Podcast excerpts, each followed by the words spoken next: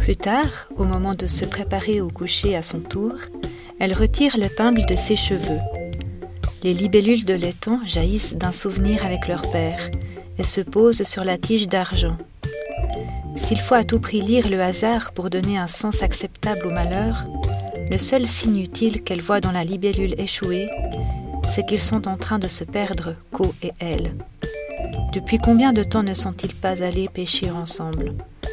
Depuis quand n'ont-ils pas observé une poule d'eau, un héron strié, une caille, une demoiselle? Le cœur de Sindou se serre et les larmes lui montent aux yeux. La distance qui la sépare de son frère est bien plus grande que celle entre la maison et le cabanon. Mais il y a forcément un chemin, se dit Sindou. Chers amis, pour ce capté branché, je vous propose un coup de cœur au titre mystérieux et sobre, un livre qui s'adresse aux jeunes dès 13 ans et plus. Un roman délicat offert par Joël Écormier sous le titre de Co.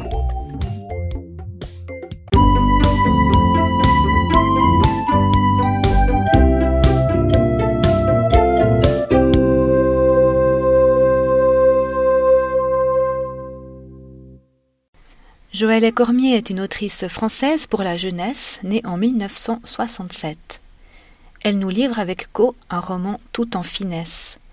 Un roman sur la perte, les relations familiales et la vulnérabilité face à l'existence.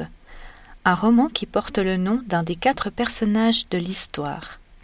Nous découvrons alors Co, un adolescent plutôt taciturne de 16 ans, qui ne vit que dans l'espoir du retour de son père, disparu depuis trois ans.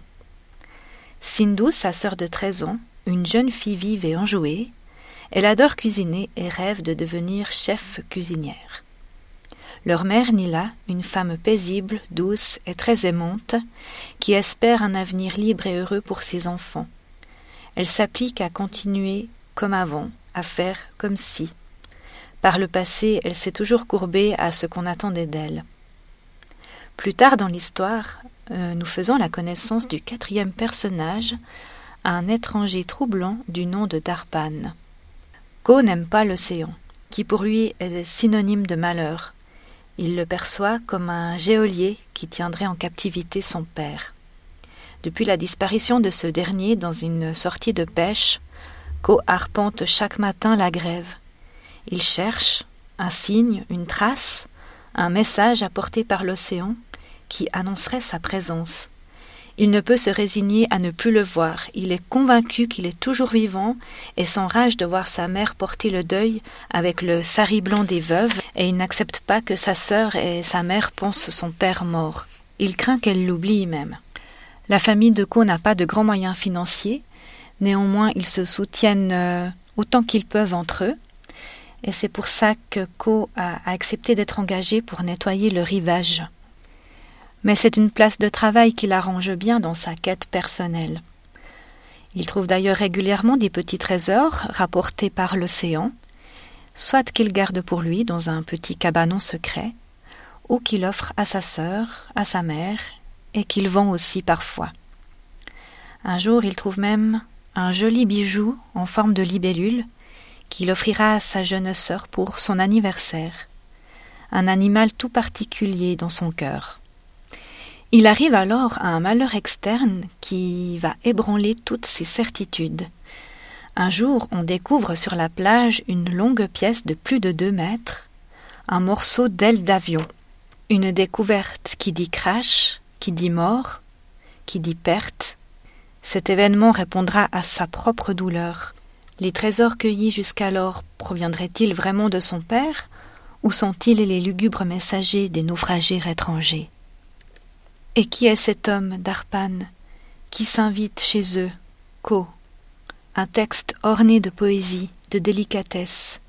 L'écriture émeut, belle et imagée, avec de multiples personnifications de la nature, de la nourriture, des éléments, des émotions même.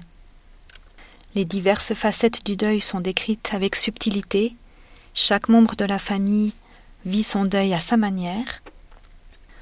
On ressent tout l'amour entre, entre Ko et sa sœur et sa mère, malgré le fait qu'il y ait beaucoup de pudeur, beaucoup de non-dits.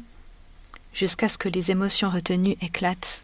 Un livre sur l'espoir, mais aussi les désillusions. Une réflexion sur le temps qui passe, sur la sortie de l'enfance. Un livre qui fait référence à la religion hindoue. Une méditation sur la vérité et ses conséquences. Une écriture sensible magnifiée par la lecture de notre lectrice bénévole. Ce livre peut être téléchargé avec le numéro 71382. Je vous souhaite une belle découverte et j'espère que ce livre vous plaira autant qu'il m'a plu.